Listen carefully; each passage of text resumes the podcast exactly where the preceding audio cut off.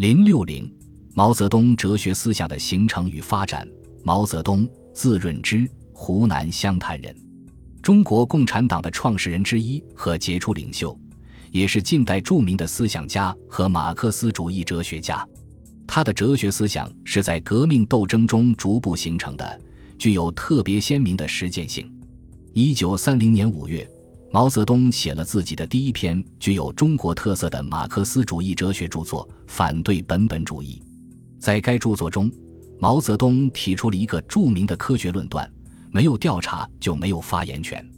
他把调查研究纳入认识论，在系统阐述调查研究这一唯物辩证法的工作方法过程中，批判了本本主义的唯心主义实质，在中共历史上首次提出了从实际出发。理论联系实际的唯物主义思想路线，为马克思主义哲学与中国革命实践相结合的产物——毛泽东思想的形成和发展奠定了基础。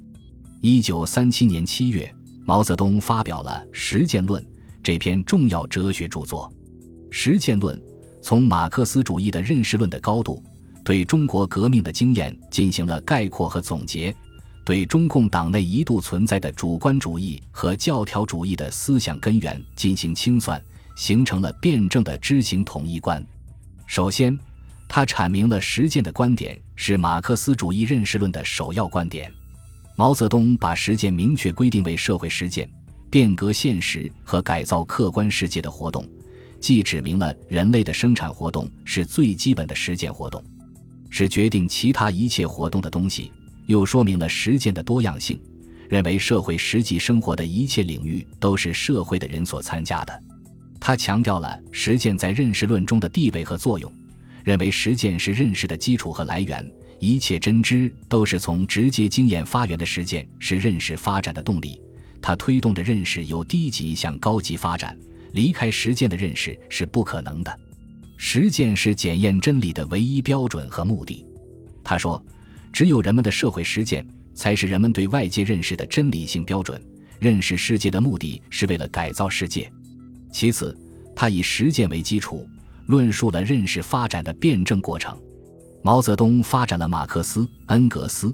列宁关于认识发展的辩证过程的思想，提出了从感性认识到理性认识，又从理性认识到实践的两次飞跃说。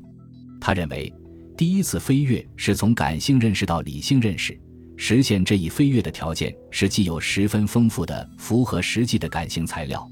又要经过将这些材料加以去粗取精、去伪存真、由此及彼、由表及里的改造制作功夫。这一飞跃是认识的真正任务，但认识运动并未到此为止，还必须把理性认识再运用到实践中去。第二次飞跃就是从理性认识到实践。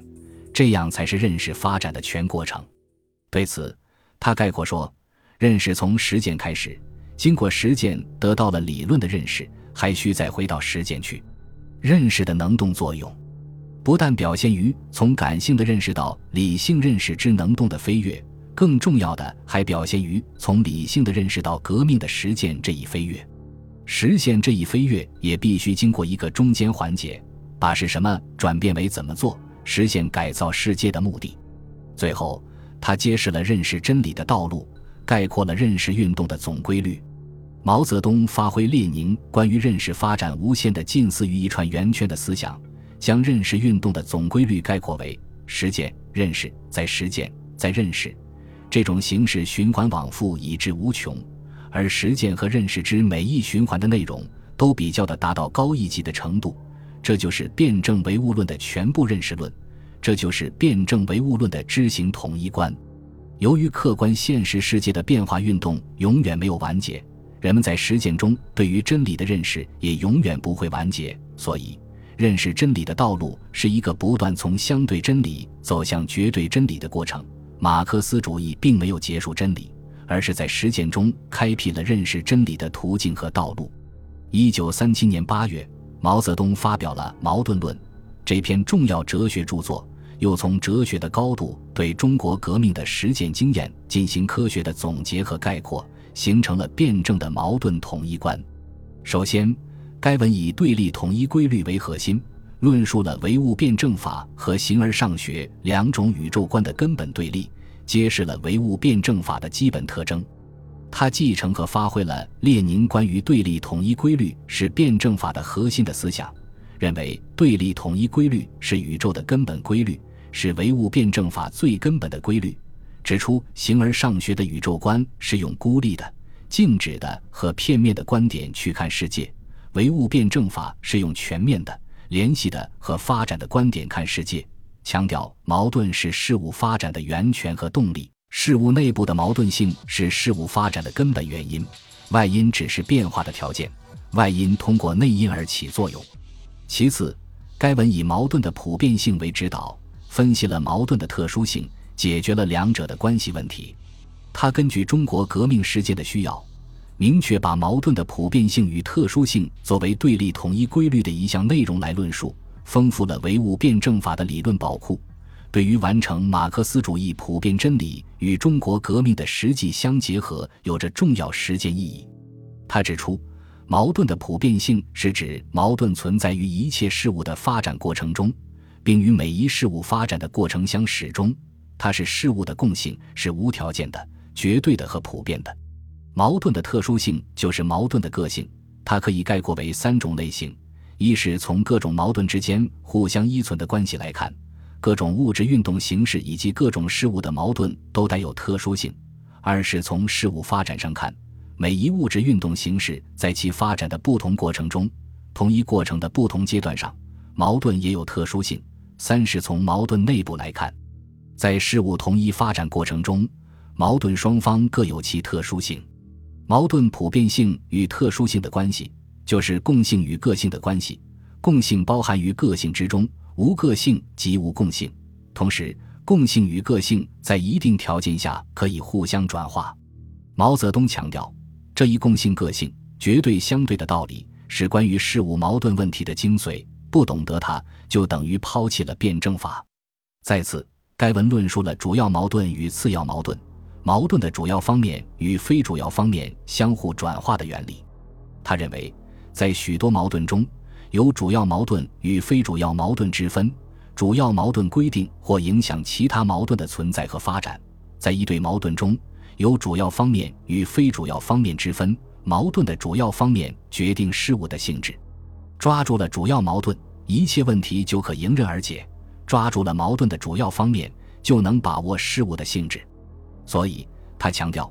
对于主要矛盾和非主要矛盾、矛盾的主要的方面和非主要方面的研究，是革命政党正确的决定其战略战术方针的重要方法。同时，主要矛盾与非主要矛盾、矛盾主要方面与非主要方面，在一定条件下又是可以转变的，而这种转变会直接导致事物性质的变化。所以。更值得注意。最后，该文还具体论述了矛盾双方的同一性、斗争性及其关系，进一步揭示矛盾在事物发展中的作用。毛泽东着重发挥了列宁关于同一性的相对性和斗争的绝对性的思想，认为有条件的相对的同一性与无条性的绝对的斗争性相结合，构成了一切事物的矛盾运动。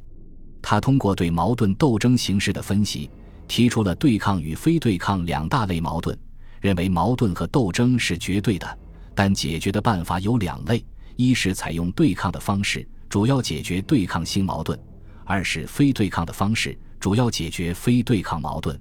两类矛盾是可以在一定条件下相互转化的，所以当用不同方式解决不同性质的矛盾时，应采取正确的方针政策，促使矛盾向有利方面转化。实践论与矛盾论的发表，是马克思主义哲学在中国运用和发展的一个里程碑。它从多方面丰富和发展了马克思主义哲学，表明一种符合新的时代需要、带有鲜明中国民族特色的马克思主义哲学已基本形成。毛泽东总结了中国革命的经验，对教条主义进行了批判，特别充实和发展了马克思主义的认识论和辩证法。是毛泽东哲学思想成熟和系统化的标志，也是马克思主义哲学中国化进程的重大突破。抗日战争爆发后，以毛泽东为代表的中国马克思主义者更加自觉地将马克思主义哲学用于指导现实的革命活动，并依据丰富的实践经验发展马克思主义哲学，进一步推动了马克思主义哲学中国化的发展。毛泽东哲学思想逐步成熟，并为全党所公认。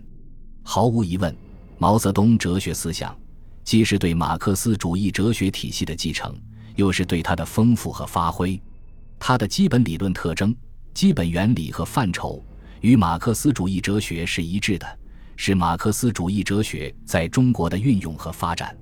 但它又是对中国传统哲学思想，特别是中国古代朴素的辩证法和认识论思想的批判继承，是对中国革命实践经验的总结和概括，因而具有鲜明的中国特色。它的形成和发展。标志着马克思主义哲学中国化历史任务的基本完成。